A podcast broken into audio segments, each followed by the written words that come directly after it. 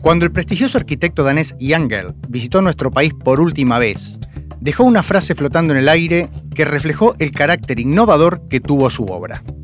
Afirmó que una ciudad pensada para personas mayores de edad o menores de 8 años era una ciudad más vivible para todos. De manera consciente o no, Gell refrendaba desde su saber arquitectónico el nuevo paradigma age-friendly, amigos de los adultos mayores, con el que debemos pensar nuestra sociedad de cara al futuro. Algo que seguramente no sabemos es si Gell lo tiene muy claro por ser un arquitecto de prestigio mundial o por estar al borde de sus 80 años. Las calles, las plazas, los mercados y los espacios públicos contribuyen a definir el vínculo social de quienes viven en las ciudades. A la vista de los datos, en Argentina somos la gran mayoría.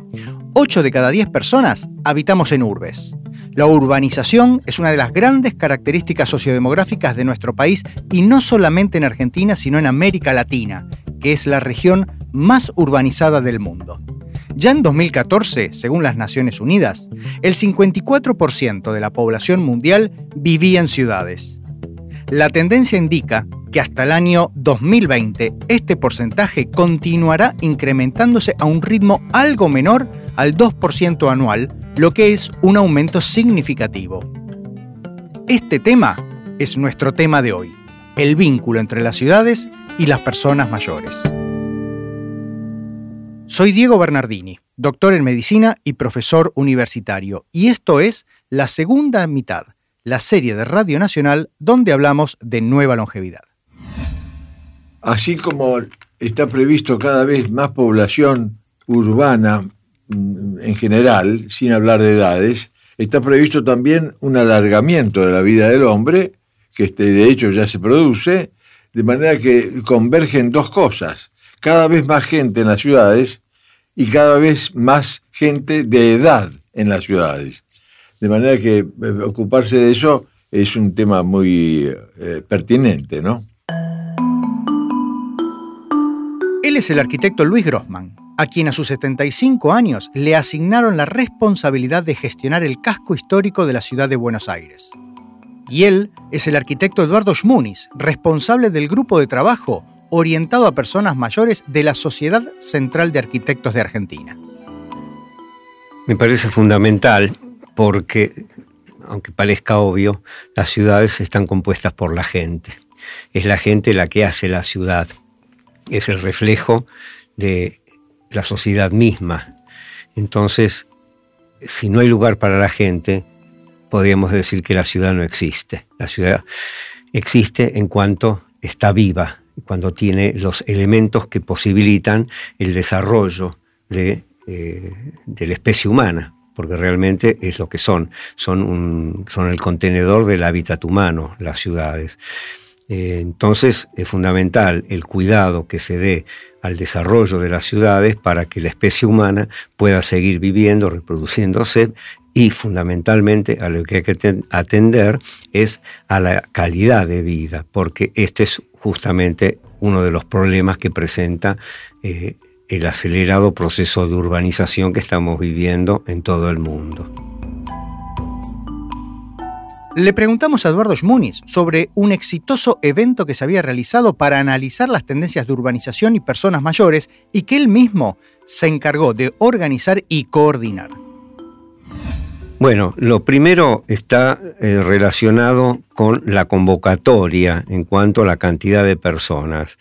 Eh, más allá, digamos que es un número exitoso reunir con esta temática, la temática era envejecimiento poblacional y el futuro de las ciudades, ese era el título de la jornada que desarrollamos en el pasado mes de abril en la Sociedad Central de Arquitectos, y tuvimos, como vos decías, un nutrido grupo de, expositores eh, de distintas especialidades, había psicólogos, había urbanistas, arquitectos no urbanistas, había abogados, gerontólogos, había, digamos, una muy buena mezcla que había sido el objetivo para ver cómo se podía pensar lo que iba a ser el, el futuro de la ciudad en función de este crecimiento demográfico que, por lo menos a valores que presentan los últimos indicadores de la Organización Mundial de la Salud, por lo menos hasta el 2010, hasta el 2100, perdón, van a ser realmente lo que denominamos un poquito en broma y un poquito en serio, un verdadero tsunami de viejos.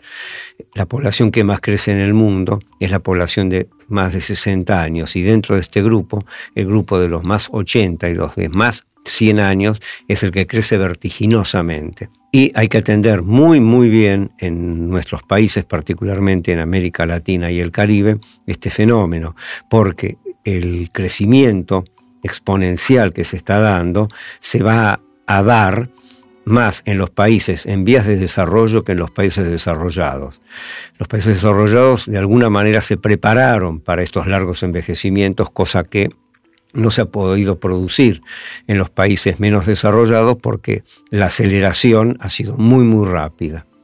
Entonces, el sentido de esta jornada fue abordar esta problemática y a ver qué miradas tenemos de lo interdisciplinario para ver cómo vamos a enfrentar los problemas que seguramente se van a presentar en las distintas ciudades, no solamente de nuestro país, sino en las ciudades de todo el mundo, con diferentes características que tienen todas ellas, pero que hay que atenderlo porque esta población, como decía uno de los participantes de la jornada, esta población en general tiene mucho más tiempo libre, mucho más años de vida por delante y tienen muchísimo que ofrecer a la sociedad entera.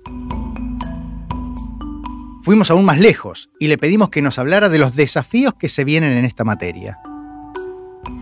El urbanismo, nos decía justamente el arquitecto García Espile en la jornada esta, que básicamente hay que atender a las densidades, lo cual tiene que ver con la demografía, nos hablaba de los usos del suelo y nos hablaba de la movilidad y el transporte. Yo ratifico plenamente lo que decía el colega y en este sentido, quiero decir que uno de los temas que más me preocupa, tomando algo de lo que comentaba Luis Grossman, es el tema de la movilidad.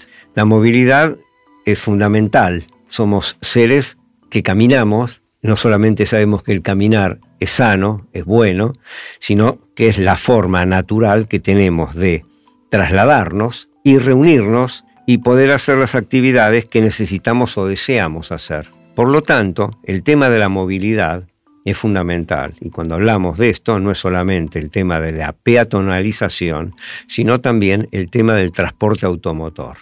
Este es uno de los grandes problemas que tenemos, particularmente voy a hablar de la Argentina, que es el tema del transporte automotor. El transporte automotor es muy, muy atrasado, por un lado, no solamente en cuanto a su diseño, interior, sino también en su interfaz con el espacio público. Esto hay que tenerlo muy en claro porque esta interfaz es muy compleja, no es solamente lo que hace al espacio construido, digamos las veredas o las nuevas estaciones de Metrobús, que lamentablemente las que se están construyendo y algunas ya construidas han mantenido los cordones a la altura de los 18-20 centímetros y no repitieron la exitosa experiencia de la primera red Metrobús, que fue la de la avenida Juan B. Justo, donde las plataformas estaban a nivel del piso interior de los coches, lo cual el traslado inmediato y a nivel de una persona con discapacidad, y en el caso mayor de la discapacidad estar con una silla de ruedas, es muy muy difícil. ¿Por qué? No solamente por el desnivel que se produce, sino porque estos micros ya obsoletos, mal diseñados, mal mantenidos, no operan las plataformas reglamentarias que funcionan como rampas.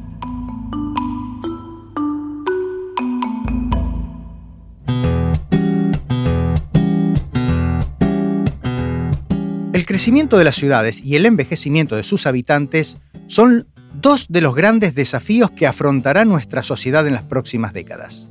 Dos desafíos que además convergen entre sí. En el año 2007, la Organización Mundial de la Salud aprobó el marco político de acción Ciudades Amigables para el Adulto Mayor, lo que se conoce también como Age Friendly Cities, una especie de estructura teórica sobre la cual pensar, diseñar e implementar la ciudad en la cual vivimos y viviremos nuestras vidas. En este sentido, una ciudad amigable para las personas mayores considera aspectos como los espacios verdes y las barreras arquitectónicas, el transporte, el diseño de las viviendas, el grado de participación social de quienes la habitan, las estrategias de comunicación, señalización e información, así como los servicios de apoyo estatales, privados y civiles. Esto no es más que un conjunto de lineamientos que permiten que cada decisión que se tome en política pública ciudadana se haga en provecho de quien es parte de ese entorno, el ciudadano. Hoy son más de mil las ciudades que integran la red de ciudades amigables del adulto mayor en el mundo. Con el paso del tiempo, el rol de la sociedad civil se ha vuelto más determinante. En Colombia, su capital, es un punto de referencia. Allí existe el Consejo de Sabios que sin voto, pero con una gran y clara voz, lleva al diálogo intersectorial y al proceso de toma de decisiones las necesidades de las personas mayores. Su presidenta, María Conchita Fernández, nos cuenta de qué se trata esta iniciativa. Cuando en el año 2015 logramos derogar un viejo acuerdo, que era un acuerdo un poco simple, un poco baboso, diría yo. Y logramos que se promulgue el Acuerdo 608. Conseguimos que la población mayor comenzara a tomar conciencia de su importancia, de su validez, que comenzara a ser reconocida. Y en el transcurso del tiempo y del trabajo, no solo con Bogotá, sino con otras ciudades del país y con aún con otros países, hemos encontrado una gran similitud en las falencias de la población mayor, su invisibilidad, su bajo reconocimiento, su bajo empoderamiento, una sensación de abandono y de soledad que para las personas mayores de los países, para el común de las personas mayores, es la misma. En Bogotá hemos venido trabajando temas que no solamente tienen que ver con la salud, sino que ya tienen que ver con una educación, con una formación cultural mucho más profunda y sobre todo ahora estamos trabajando los temas de los proyectos productivos. No defendemos mucho la empleabilidad y defendemos más la posibilidad de generar proyectos productivos para las personas mayores que les permitan tener un ingreso que coadyuve la dramática situación de que solamente el 30% de nuestras personas mayores de 60 años gozan de una pensión. Este Consejo de Sabios tiene un carácter local, lo que significa que se elige en cada una de las 20 localidades que tiene Bogotá. Y en cada una de ellas hay un Consejo Local de Sabios elegido por la población mayor de cada una de estas localidades. A su vez, cada consejo elige un representante que irá al Consejo Distrital, de tal manera que los consejos locales son elegidos de manera democrática, en tanto que el Consejo Distrital está conformado por la designación de un representante ante este Consejo. Desde el Consejo Distrital tratamos de tener una mirada marco, una mirada general de lo que es el distrito, alimentados por lo que nos informa cada una de las localidades en nuestras reuniones. De esa manera hemos podido abordar temas de sumo interés.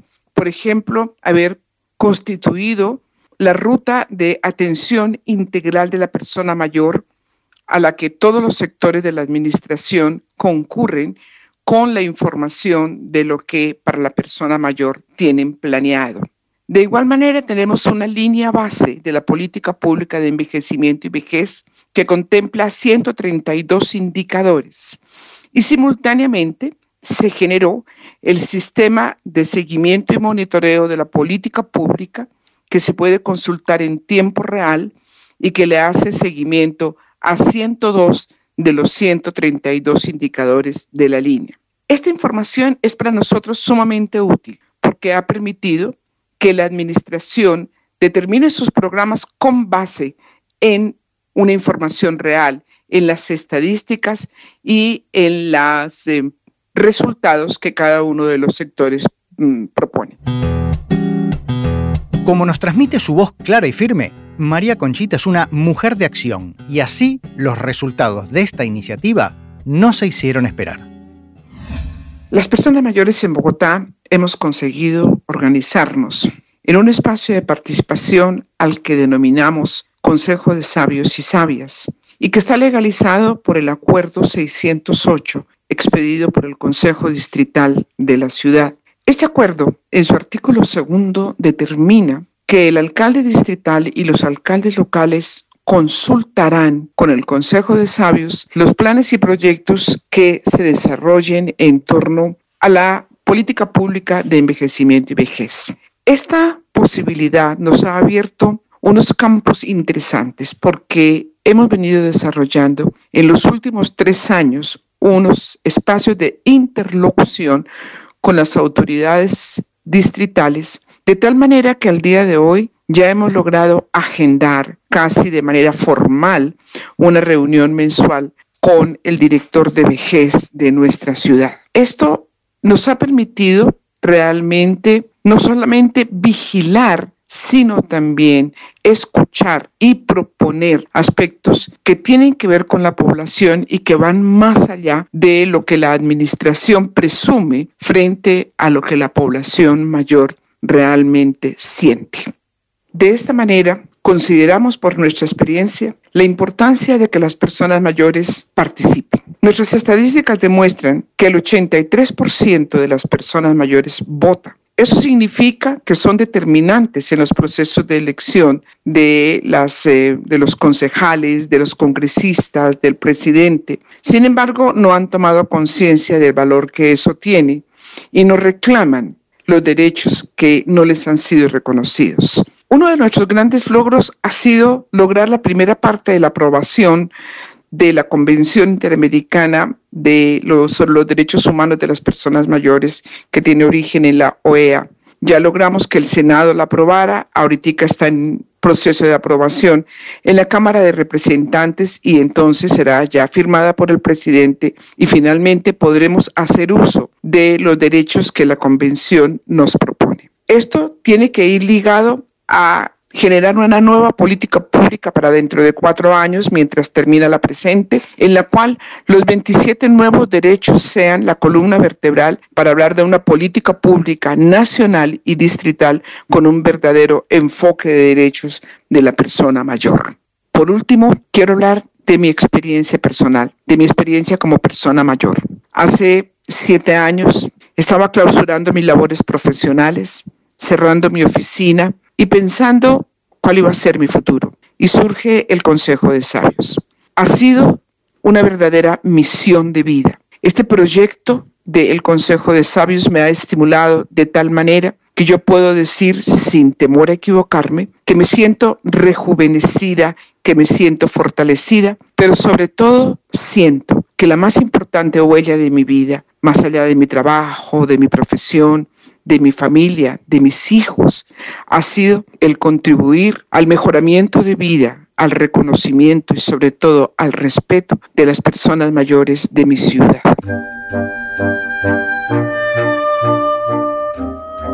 Escenarios urbanos, como la ciudad de Buenos Aires, como Madrid, Río de Janeiro o Tokio, encierran muchas oportunidades, pero también desventajas y desafíos, especialmente en una región como América Latina, que como dijimos es de las más urbanizadas del mundo, si no la más.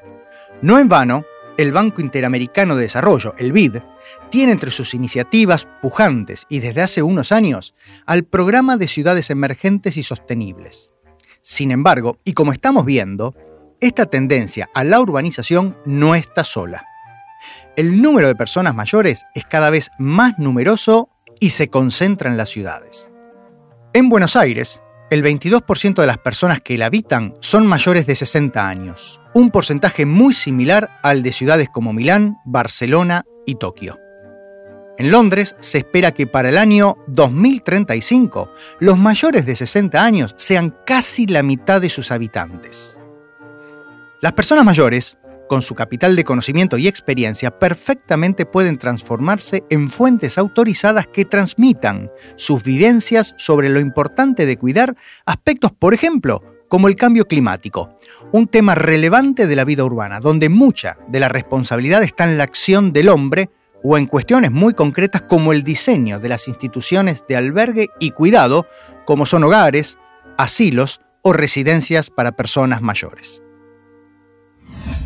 son guetos para viejos, donde los viejos se miran uno al otro con una cara de, tristeza profunda y solamente vuelven a la vida cuando el día sábado o domingo vienen los hijos con sus nietos. Y ahí empiezan a, ahí cambia completamente la, la, fisonomía. Eh, es un cambio para filmarlo. Porque eh, bruscamente el tipo que estaba sentado mirando al vacío, resulta que le pregunta, ¿cómo te llamas?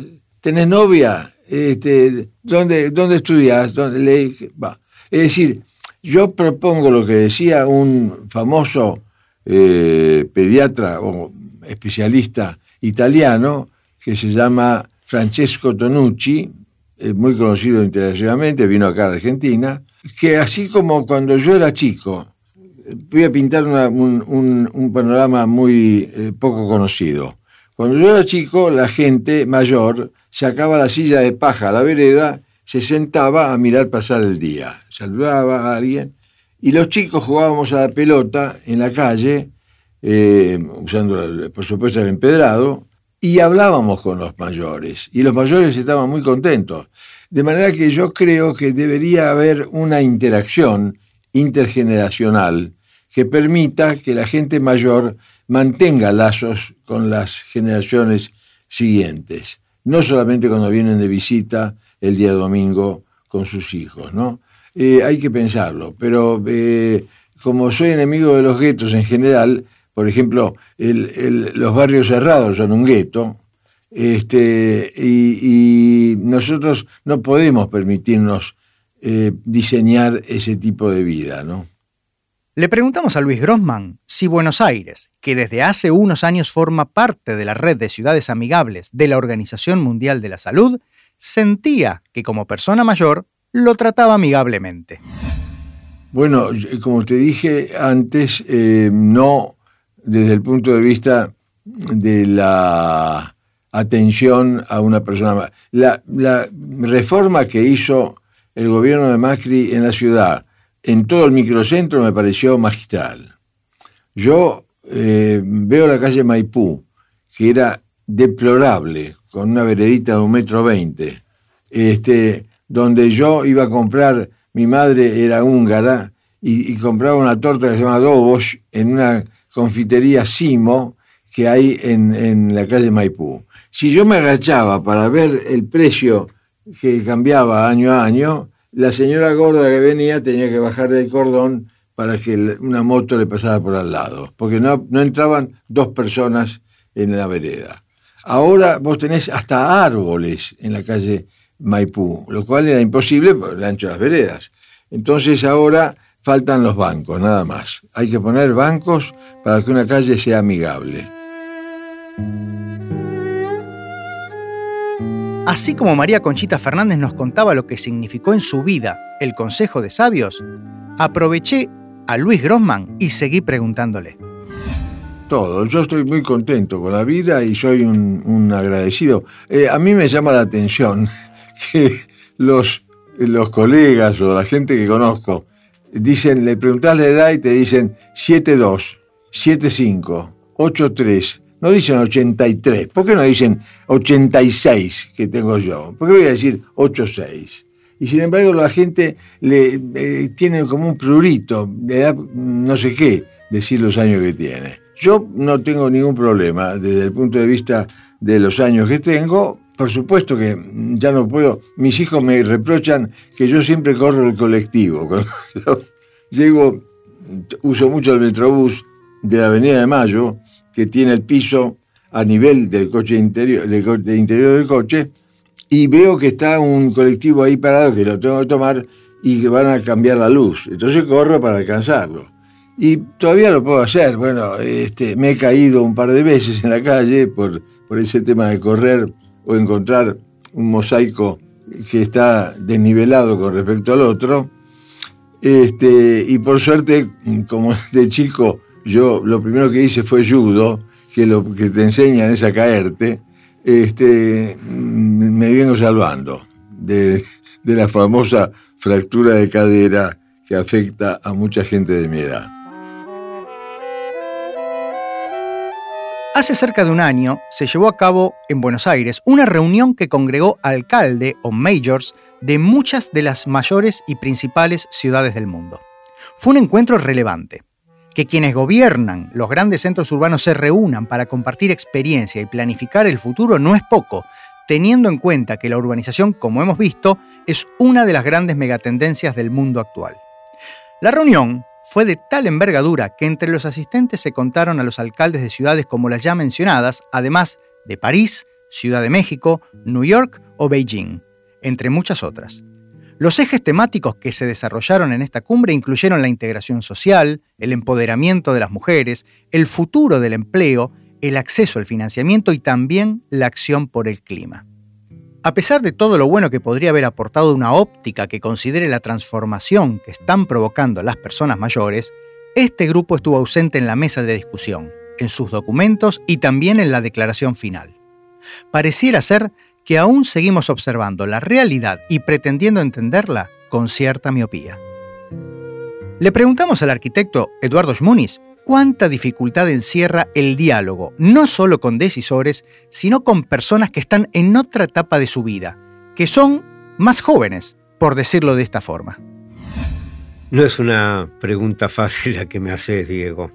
Yo te voy a dar mi impresión, y es mi impresión nada más, y está fundamentada en, mis vivencias no tengo, digamos, ningún estudio, ni ninguna lectura, ningún censo, ninguna estadística como para aseverar lo que pienso.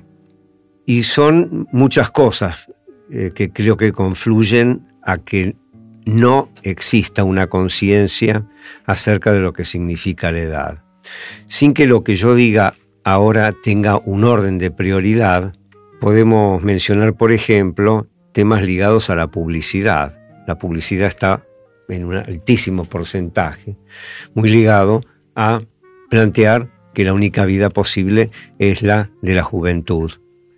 Eh, algunas veces se incorporan personas mayores en las publicidades y en algunos casos hemos tenido que hacer denuncias públicas y hemos conseguido que se retiren.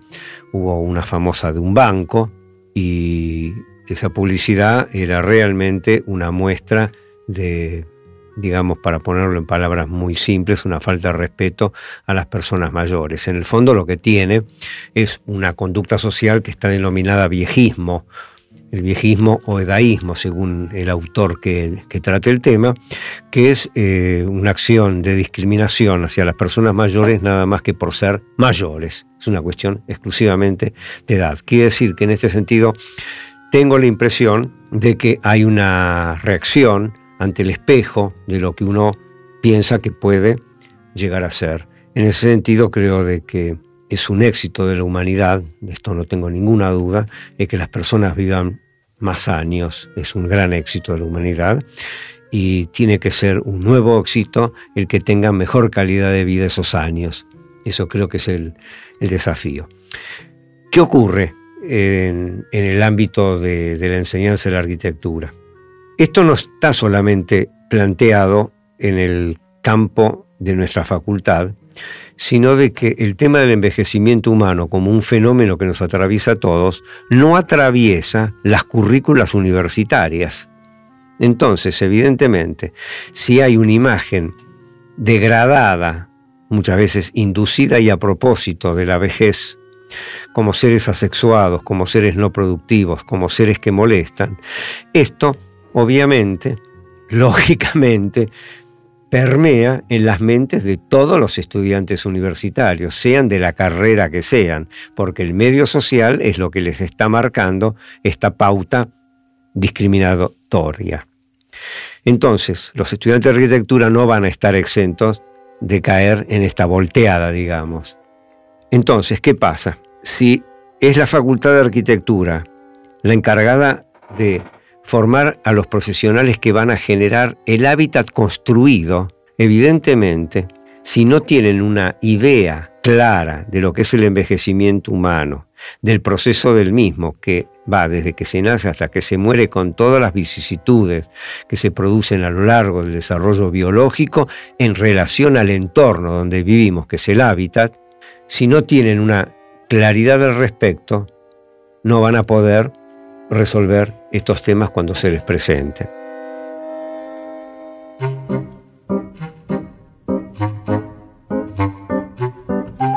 Hubiese sido muy interesante preguntarle al alcalde de Río de Janeiro cómo afrontan el cambio de un barrio emblemático como Copacabana, que hoy es el núcleo de Brasil con mayor grado de envejecimiento poblacional. Quizás también preguntarle al alcalde de Tokio, la capital del país más envejecido del mundo, qué desarrollos tecnológicos están implementando para que sus mayores vivan más seguros. Y por qué no, que Anne Hidalgo, la alcaldesa de París en ese momento, comparta cuáles fueron las lecciones aprendidas de la canícula que en el año 2003 dejó más de 14.000 muertos, muchos de ellos en París, muchos de ellos adultos mayores. Sin dudas las reuniones de envergadura nos dejan muchas cosas buenas en un escenario global cada vez más complejo. Ojalá haya oportunidad para integrar el eje personas mayores que por lo visto atraviesa la agenda pública en varias dimensiones, pero que hasta hoy permanece ausente y por lo visto no parece ser un tema menor. En la producción de este episodio estuvo Diego Mintz, en la operación técnica Esteban Villarroel y Diego Rosato.